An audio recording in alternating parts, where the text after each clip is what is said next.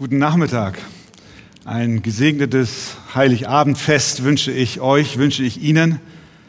Herzlich willkommen auch von meiner Seite im Gottesdienst, der Auftakt zu den Weihnachtsgottesdiensten, Neujahrszusammenkünften, nicht nur hier, sondern auch alle, die draußen an den Monitoren sind, herzlich willkommen. Andi hat es eingangs gesagt, dieses äh, Weihnachtsfest steht natürlich auch unter dem Eindruck der weltpolitischen Ereignisse, der vielen Krisen, in denen wir uns befinden. Und äh, wenn wir an die letzten beiden Jahre denken, dann war es äh, anders, aber auch nicht unbedingt leichter. Aber was uns auch die aktuellen Tagesgeschehnisse lehren, ist, dass die Welt einen Retter braucht. Äh, die Menschen und die Schöpfung ächzt unter dem Bösen was weit verbreitet ist. Und da kommt die Weihnachtsbotschaft rein. Hochaktuell, so aktuell, äh, dass wir es förmlich greifen können. Da kommt Gott, wird Mensch. Warum? Um uns von unseren Sünden, aus unserem Elend zu erlösen. Das ist, was wir brauchen. Ich lade euch ein, dass ihr noch einmal mit mir aufsteht und ich möchte einen Text lesen zur Heiligabendpredigt im etwas weiteren Umfeld der Weihnachtsgeschichte aus Matthäus Kapitel 2. Matthäus Kapitel 2 ab Vers 1 und folgende. Als nun Jesus geboren war in Bethlehem in Judäa in den Tagen des Königs Herodes, siehe, da kamen Weise aus dem Morgenland nach Jerusalem, die sprachen, wo ist der neugeborene König der Juden? Denn wir haben seinen Stern im Morgenland gesehen und sind gekommen, um ihn anzubeten. Als das der König Herodes hörte, erschrak er und ganz Jerusalem mit ihm. Und er rief alle obersten Priester und Schriftgelehrten des Volkes zusammen und er fragte von ihnen, wo der Christus geboren werden sollte. Sie aber sagten ihm, in Bethlehem, in Judäa. Denn so steht es geschrieben durch den Propheten, und du, Bethlehem, im Land Juda, bist keineswegs die geringste unter den Fürstenstädten Judas, denn aus dir wird ein Herrscher hervorgehen, der mein Volk Israel weiden soll. Da rief Herodes die Weisen heimlich zu sich und erkundigte sich bei ihnen genau nach der Zeit, wann der Stern erschienen war. Und er sandte sie nach Bethlehem und sprach, zieht hin und forscht genau nach dem Kind. Und wenn ihr es gefunden habt, so lasst es mich wissen, damit auch ich komme und es anbete. Und als sie den König gehört hatten, zogen sie hin. Und siehe, der Stern, den sie im Morgenland gesehen hatten, ging vor ihnen her, bis er ankam und über dem Ort stillstand, wo das Kind war.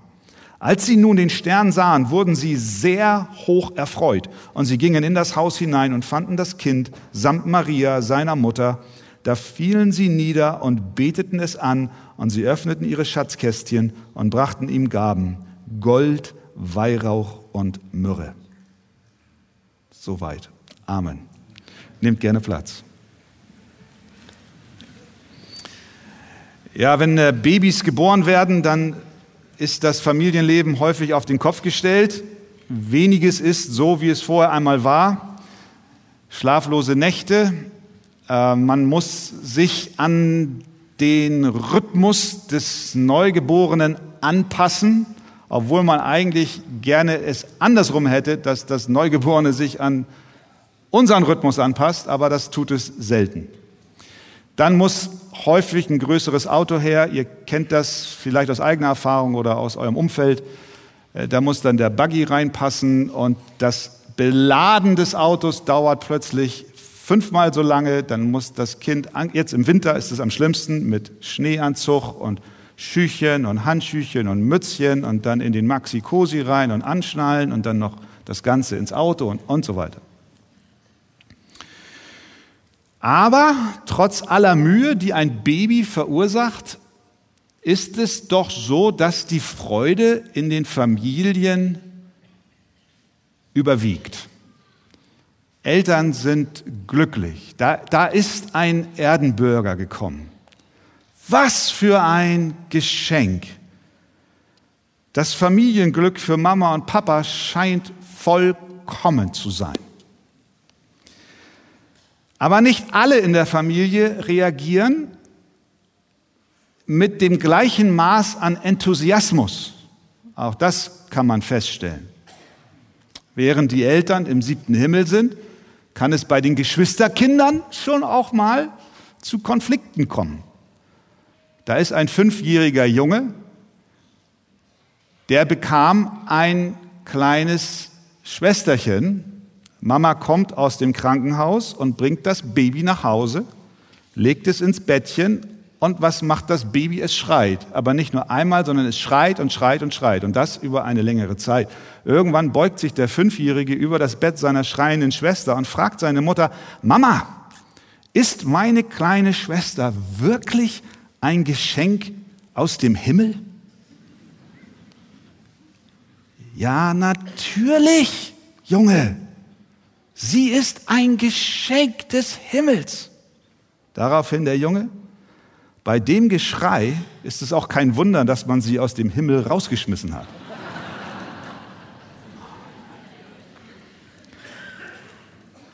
Ein Kind ist geboren. Einige reagieren enthusiastisch und andere wollen es am liebsten gleich wieder vor die Tür setzen. Niemals zuvor in der Geschichte unseres Planeten, und das ist keine Übertreibung, es ist keine Übertreibung. Dazu muss ich noch nicht mal gläubig sein oder ein Christ sein, um diesen Satz zu sagen. Niemals zuvor in der, Plan in der Geschichte unseres Planeten ist ein Baby geboren, was die Welt so auf den Kopf gestellt hat wie Jesus. Ob du es willst oder nicht. Niemand hat diese Erde so verändert wie er.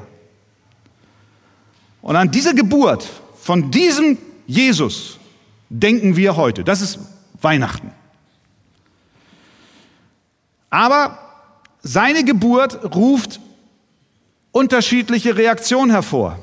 Einige sind enthusiastisch, voller Begeisterung. Und andere sagen, lass mich in Ruhe mit diesem Jesus. Wir haben hier in dem Text drei Gruppen von Menschen, die unterschiedlich auf diese Geburt dieses Kindes reagiert haben. Da ist Herodes, da sind die Schriftgelehrten und da sind die Weisen. Aber bevor wir uns das anschauen, ist es, und da geht am Ende die Reise dieser Predigt hin, doch am entscheidendsten, wie reagierst du, wie reagiere ich auf diese Botschaft von dem Ankommen von Jesus? Wie reagierst du auf Weihnachten? Gerade jetzt, heute, in diesem Moment. Bist du erschöpft und hast es gerade noch so rechtzeitig hier reingeschafft und trocknest dir die Schweißperlen von der Stirn? Vielleicht sitzt du auch hier und hast irgendwie so ein gewisses Unwohlsein, weil du weißt, ja, gleich ist die Familie zusammen und üblicherweise gibt es nicht nur Geschenke unter dem Weihnachtsbaum, sondern meistens dann auch Konflikte. Und dir geht es gar nicht so gut damit.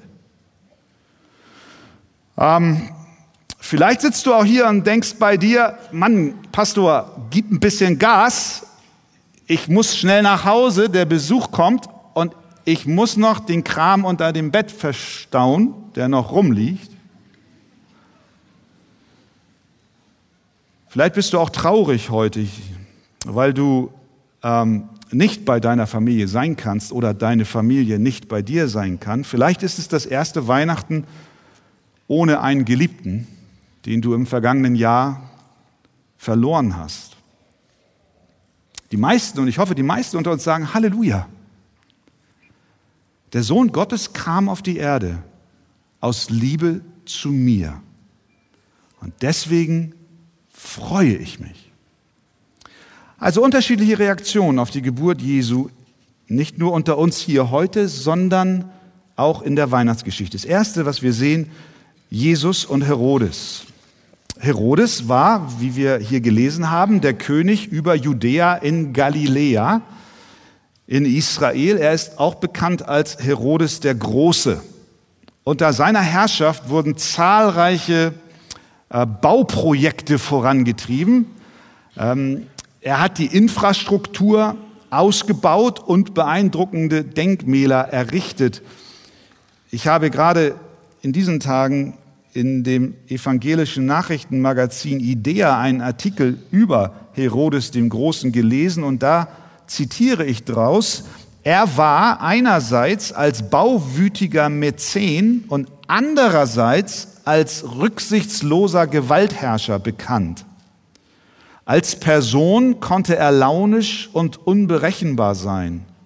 So ließ er vielfach seine Familienmitglieder umbringen, da er sich davor fürchtete, dass sie ihm sein Amt streitig machen könnten. Und Kaiser Augustus, der in Rom saß, so beschreibt es ein Werk eines Schriftstellers, Macrobius, der soll, Augustus soll über Herodes, der also da so eine Art Vasallenkönig in Judäa war und mit eiserner Hand regierte, der Augustus hat über diesen Herodes gesagt, dass es besser sei, das Schwein des Herodes als sein Sohn zu sein. Warum? Das war ein griechisches Wortspiel, wo sich Schwein und Sohn reimt. Warum sagte er das? Weil er gerade hörte, dass Herodes seinen eigenen Sohn umbringen ließ, aus Angst, seine Macht zu verlieren und auch noch in Syrien allerhand andere Kinder zu Tode kommen ließ. Ja, die Reaktion von Herodes auf die Nachricht der Geburt von Jesus ist folglich nicht überraschend. Er reagierte ärgerlich, äußerst ärgerlich. Er war eifersüchtig. Da kamen Männer aus dem Osten, um einen König zu suchen, aber nicht ihn, also fühlte er sich bedroht. So geht es den meisten von uns. Nicht, wenn ein König gesucht wird, aber wenn du einen neuen Kollegen auf der Arbeit hast, kann es sein, dass du dich bedroht fühlst, weil du erstmal checken willst, wie macht der sich hier? Kommt eine Mitschülerin in deine Klasse, neu. Könnte sie eine Konkurrenz sein? Und hier nun kommen Männer aus dem Osten und suchen einen neugeborenen König und das hört der amtierende König, kein Wunder, bei seinem Charakter, dass er außer Haut fährt. Würden wir nicht auch eifersüchtig werden? Und wie so oft nach der Eifersucht kommt die Furcht. Ich werde verdrängt, meine Autorität wird mir genommen. Diese Furcht wiederum führt zu Manipulation und Betrug. Herodes lügt. Vers 8. Er sagt zu ihnen, zieht hin, forscht genau nach dem Kind und wenn ihr es gefunden habt, so lasst es mich wissen, damit auch ich komme und es anbete. Stimmt nicht. Er gibt vor, Interesse an dem Kind zu haben, obwohl er es zutiefst verachtet. Später dann wir wissen es, ab Vers 16 wird dann von dem Kindermord in Bethlehem berichtet, den eben dieser Herodes in Auftrag gab, um eben diese Konkurrenz, die er in Jesus sah, aus dem Weg zu räumen. Jedes männliche Kind, zwei Jahre alt und jünger, sollte getötet werden. Vers 3, ja, kein Wunder, ganz Jerusalem erschrak, weil sie ihren Herrscher kannten. Sie wussten, wie Herodes drauf ist, wenn ihm etwas missfällt. Ja, nun sitzt du hier und sagst, na ja, ich bin doch nicht wie Herodes. Wer ist denn schon so? Der ist ja besonders böse, aber doch nicht wir.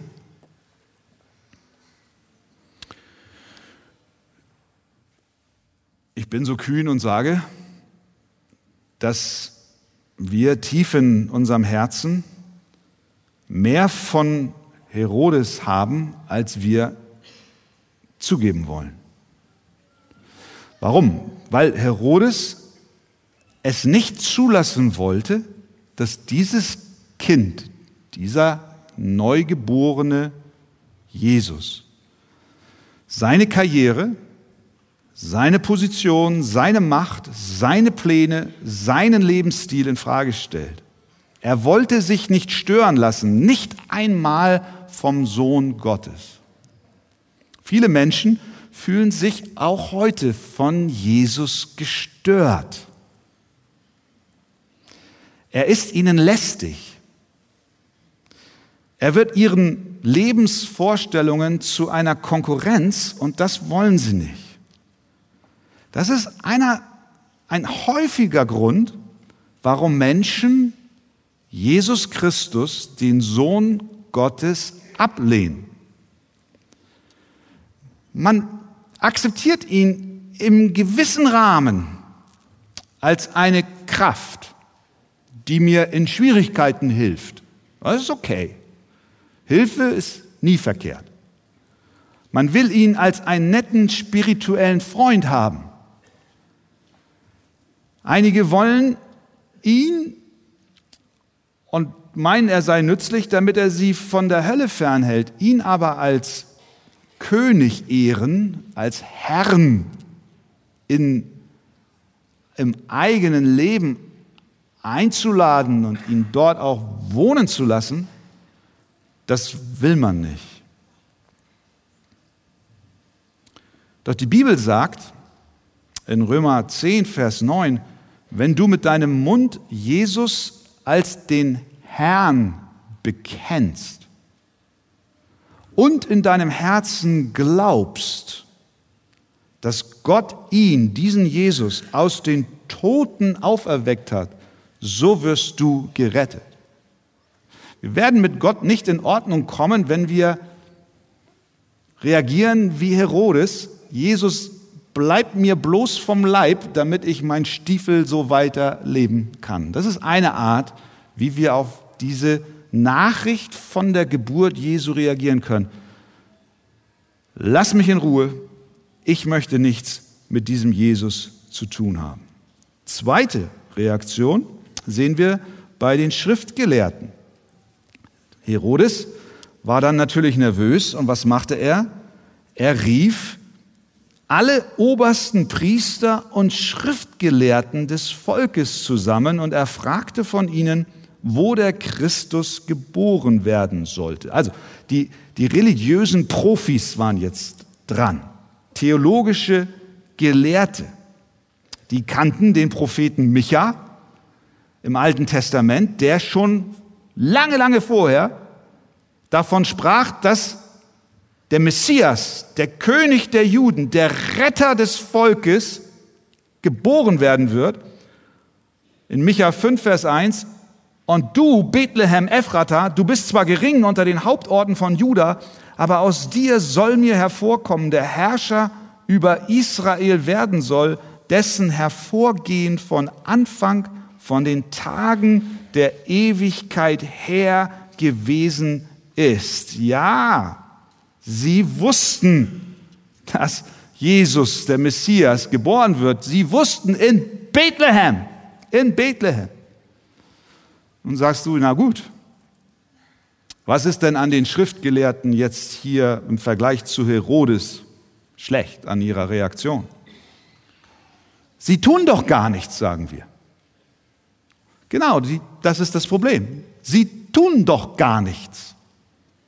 Obwohl sie wissen, dass Bethlehem der Ort ist und dass offensichtlich die Zeichen der Zeit so stehen, dass diese Prophetie in Erfüllung geht, von der sie schon lange wussten und sie aus dem Osten Männer haben, die danach fragen, sagen sie, in Bethlehem, da wird er geboren, aber sie tun nichts. Sie gehen nicht hin und wollen dabei sein. Ich glaube, das ist auch eine Gefahr für viele von uns Zeitgenossen. Bis zu einem gewissen Grad arrangieren wir uns mit Weihnachten. Wir finden das okay. Lieder sind okay, die waren schön eben. Schmuck ist auch gut, Weihnachtsschmuck, Lichter. Religiosität bis zu einem gewissen Punkt ist auch in Ordnung.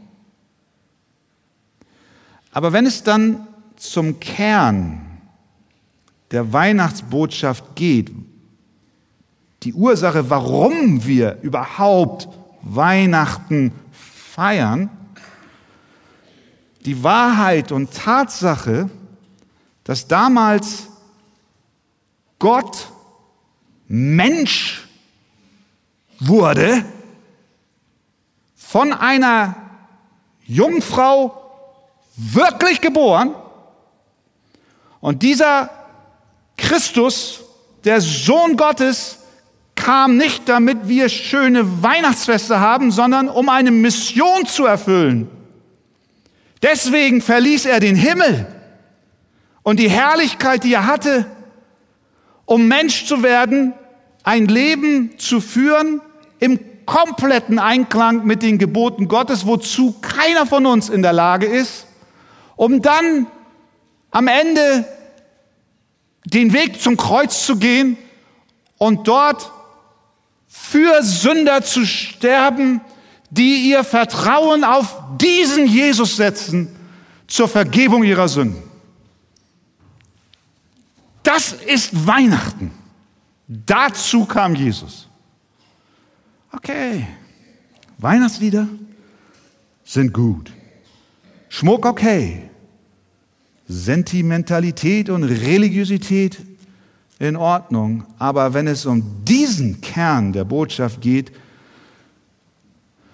dann reagieren viele so wie die Schriftgelehrten. Ja, ja, Bethlehem, aber geh du mal allein. Ich bleib hier. Ja, du sagst zu dir doch selbst auch, das Leben meint es gut mit dir, es läuft. Auch jetzt zu Weihnachten. Ich werde die Familie treffen, ich bekomme Geschenke, ich gehe hier zu diesem Gottesdienst, singe ein paar Lieder, aber dann ist auch gut. Geht ihr mal, geht ihr mal nach Bethlehem, ich bleibe hier. Geht ihr mal zu diesem Neugeborenen. Das ist was für euch, nicht für mich. Warum, warum sind die Schriftgelehrten so gleichgültig? Warum sind wir so gleichgültig, wenn wir so reagieren? Die Schriftgelehrten reagieren so gleichgültig, weil sie der Meinung sind, sie brauchen diesen Erlöser nicht. Sie, sie meinten, sie waren gut genug. Sie hatten das Gesetz und sie waren eigentlich die Crème de la Crème im Erfüllen des Gesetzes. Sie wussten sogar, wie andere zu leben haben und haben es ihnen immer gesagt. Die Pharisäer. Und weil sie davon ausgegangen sind, dass sie diesen Jesus wirklich gar nicht brauchen, deswegen war es ihnen auch egal. Ja, ganz ehrlich, Frage an dich und an mich, an uns. Denken wir nicht auch oft so? Mann, Mann, Mann, was habe ich in diesem Jahr wieder alles Gutes getan? Ich habe mein Portemonnaie geöffnet und für die Ukraine gespendet. Ich habe Hilfsprojekte unterstützt, sagst du. Ich war auch immer nett zu meinen Nachbarn. Und das ist keine Floskel. Das ist tiefes, tief in uns verankertes Denken. Wie viele Menschen habe ich getroffen, die wirklich der Meinung sind, sie seien in Ordnung durch ihr Werk und durch ihr Leben mit Gott. Und deswegen reagieren sie wie die Schriftgelehrten. Geht ihr nach Bethlehem, ich brauche ihn nicht. Ist okay, wenn er da ist, aber nicht mit mir. Gleichgültigkeit ist eines der größten Hindernisse, zu Gott zu kommen. Das ist das fehlende Erkennen, dass wir alle, niemand hier in diesem Raum, auf der ganzen Welt, kann ohne diesen Christus vor Gott bestehen. Das sagt Jesus selbst. Ich meine, er ist ja nicht Kind in der Krippe geblieben. Er wurde ja ein, ein, ein vollmächtiger Prediger. Wir haben hier alles voll mit seinen Worten. Nimm, nimm mal die Bibel, wenn du zu Hause bist, und lies das mal. Das ist hochinteressant. Das sind Worte des Lebens. Jesus hat gesagt, ich bin der Weg, sagt er.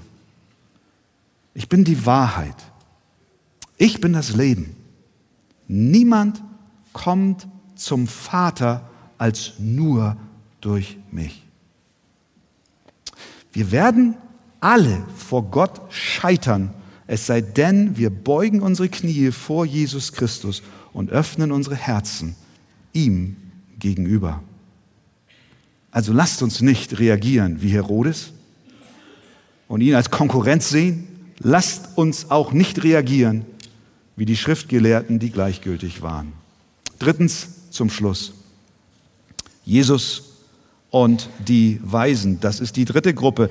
Das sind orientalische, wir können sagen, wenn es wortwörtlich übersetzt, Magier, Weisen aus dem Morgenland. Oft werden sie als drei Personen dargestellt, das kennen wir von den Krippenspielen und so weiter. Man denkt immer, up, das sind die drei, die haben sogar auch einen Namen, der steht aber nicht in der Bibel. Ähm, ob es drei waren, wissen wir nicht. Drei Arten von Geschenken brachten sie mit. Gold, Weihrauch, Myrrhe. Daraus schließt man dann, das müssen drei gewesen sein, es können aber auch 30 gewesen sein. Ich, ich weiß es nicht. Wir, wir wissen nicht, wie viele es waren.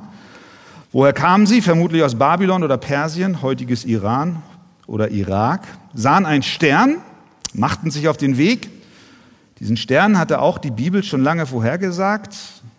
4. Mose 24, ein Stern tritt hervor aus Jakob und ein Zepter erhebt sich aus Israel. Zeichen der Regentschaft. Wir wissen nicht viel von den drei Weisen, äh, von den Weisen, jetzt sage ich schon selber drei. Wir wissen nicht viel von den Weisen, aber was wir wissen, ist bemerkenswert. Sie hatten Glauben. Das unterscheidet sie von Herodes und den Schriftgelehrten. Ihr Glaube setzte sie in Bewegung. Ihr Glaube hatte eine Hoffnung. Ihr Glaube gab ihnen ein Ziel. Sie hielten nach jemanden Ausschau. Ihr Glaube war ihnen etwas wert. Sie riskierten ihren Ruf. Hätte ja auch alles umsonst sein können. Who knows? Sie riskierten ihr Leben, als sie vor Herodes erschienen, weil man nie genau weiß, in welcher Stimmung er gerade ist. Sie nahmen sich Zeit, um dorthin zu gelangen. Sie brachten teure Geschenke mit, Gold, Weihrauch, Myrrhe.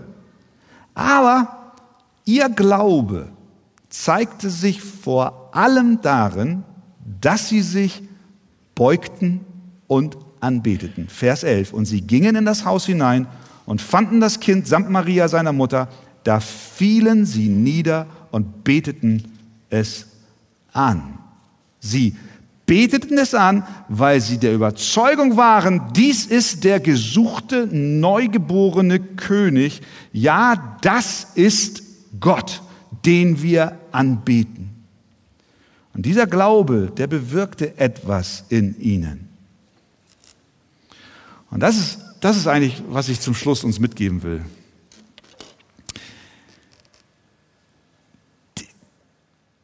Dieser Glaube, der bringt eine so große Fülle an Segnungen mit, dass ich nicht verpassen will, euch oder ihnen das noch mitzugeben.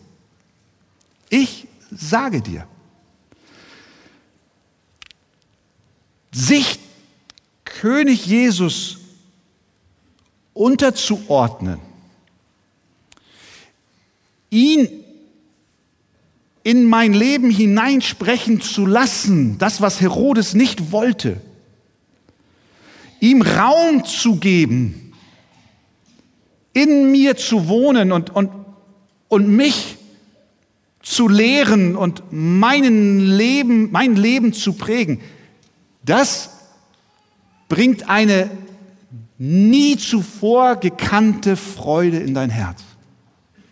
Das ist, was die Weisen hier erleben. Als sie nun, nachdem sie beim König waren und auf dem Weg nach Bethlehem waren, den Stern sahen, Vers 10, wurden sie sehr hoch erfreut. Hey, das, da denkst du, ah, das ist ja kompliziertes Wortspiel.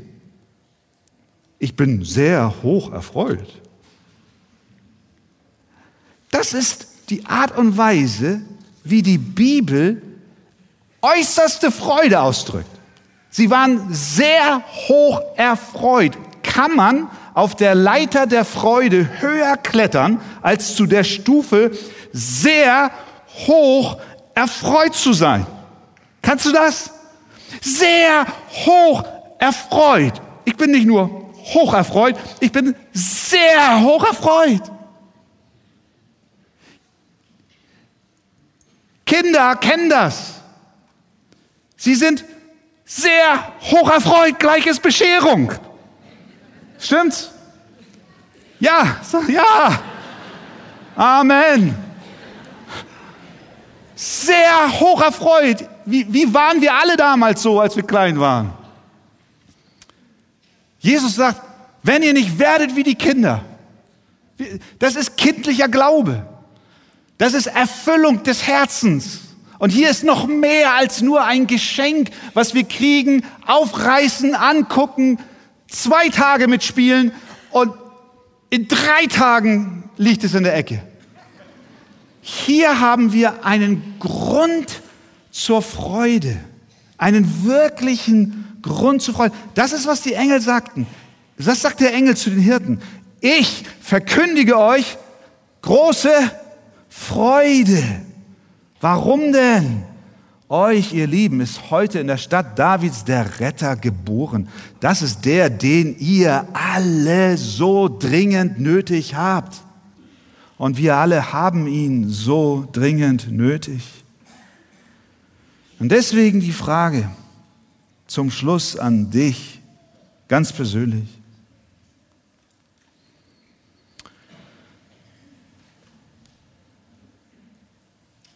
Zu welcher Gruppe gehörst du?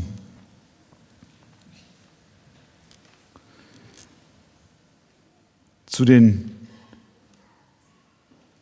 Schriftgelehrten, zu Herodes oder zu den Weisen aus dem Morgenland? Vielleicht bist du hier und sagst, hey, bisher war ich eher so ein Schriftgelehrter oder so ein Herodes, aber es hätte auch was, wenn ich was von den Weisen hätte.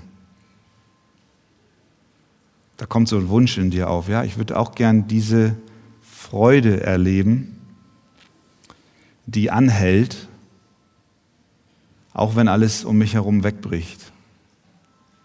Diese Freude erleben, die da ist, auch wenn Menschen mich verlassen.